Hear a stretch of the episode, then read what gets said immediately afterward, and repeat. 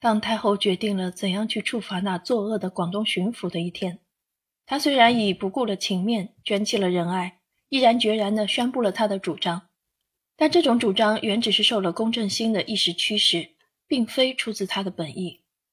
过后，他就想到了那个受处罚的人的祖籍父在本朝所立的功绩，以及他本人过去所表显的几桩功劳，使他顿觉无限不安。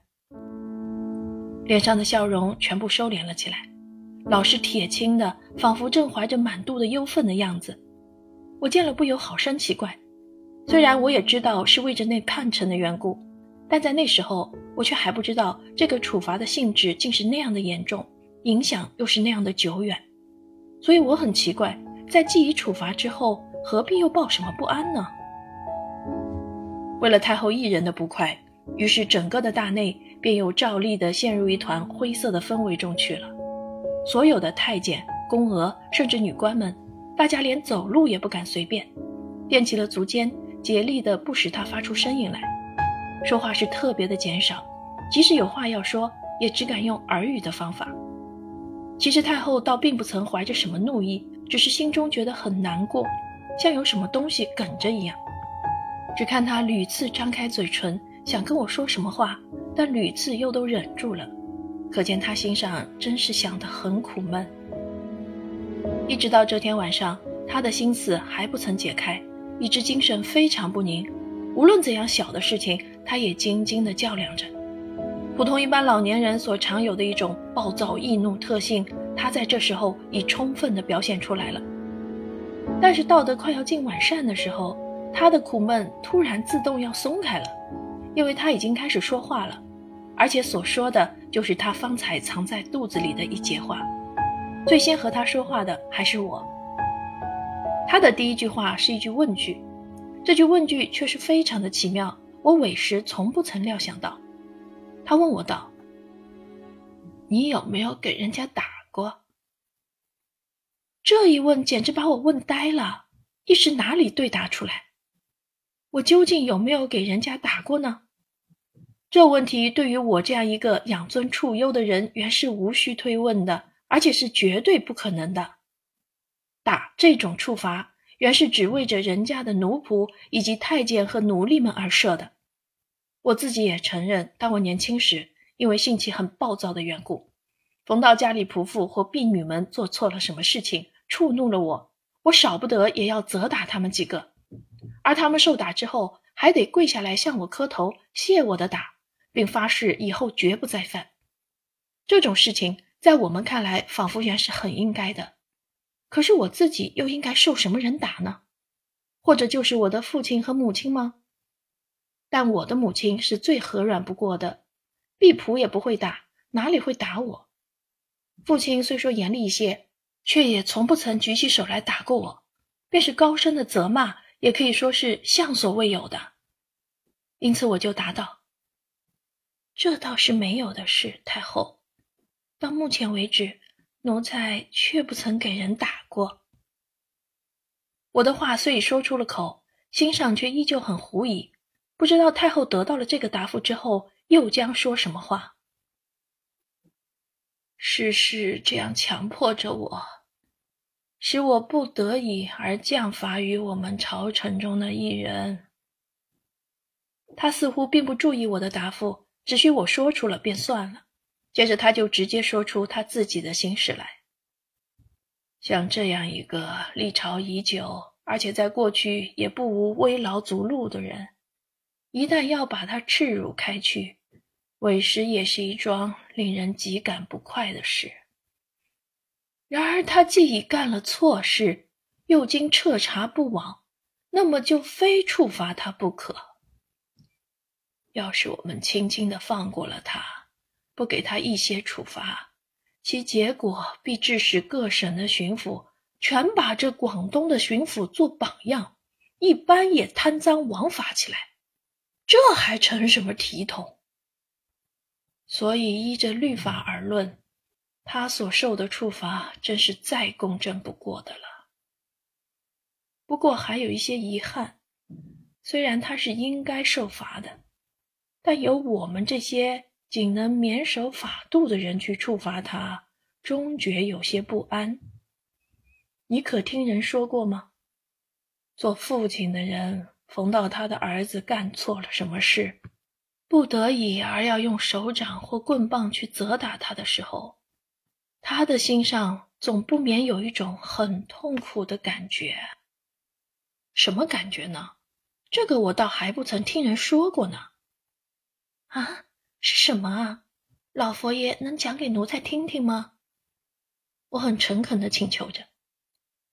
做父亲的往往要挥着老泪，向他们的儿女们说道：“我如今没奈何而打你们一下，而我自己却比受了十下还痛苦。我如果打你们十下，便等于打我自己一百下。你们的痛苦是在身上，我的痛苦却在心里。”现在我把这一个久立朝班的大臣这样处罚了，我自己心内所感到的痛苦，真也不输如他所感到的呢。然而事实已是这样了，我们必须赶快找些旁的事情来做，才好使我们把这些烦恼驱逐开去。要是不然的话，我们自动必能把这件事情忘掉呢。但是我们真有非把它忘掉不可的必要，因为我们的朝臣太多了，以后怎会没有人再犯罪？有人犯了罪，当然又不免要处罚了。假使一次一次的烦恼堆积起来，岂不要积的太多了？我们这样身子不好的人，哪里经受得起？弄得不好，给他们气死了，怕还不够。但有什么用呢？从太后上面这两段谈话上看来，他老人家也还不无几分能够辨别是非的心。他把那位广东巡抚所干的事也确认为非，可见他尚不是全部变黑白的人。据我平日留心体察。他不但对于人家干错的事瞧得很清楚，便是他自己有了什么错误，也很能警觉，而且从不故意的文事，美能很坦白的承认。当然，他老人家是绝对不会因干错了什么而受人责罚，或自去向人道歉的。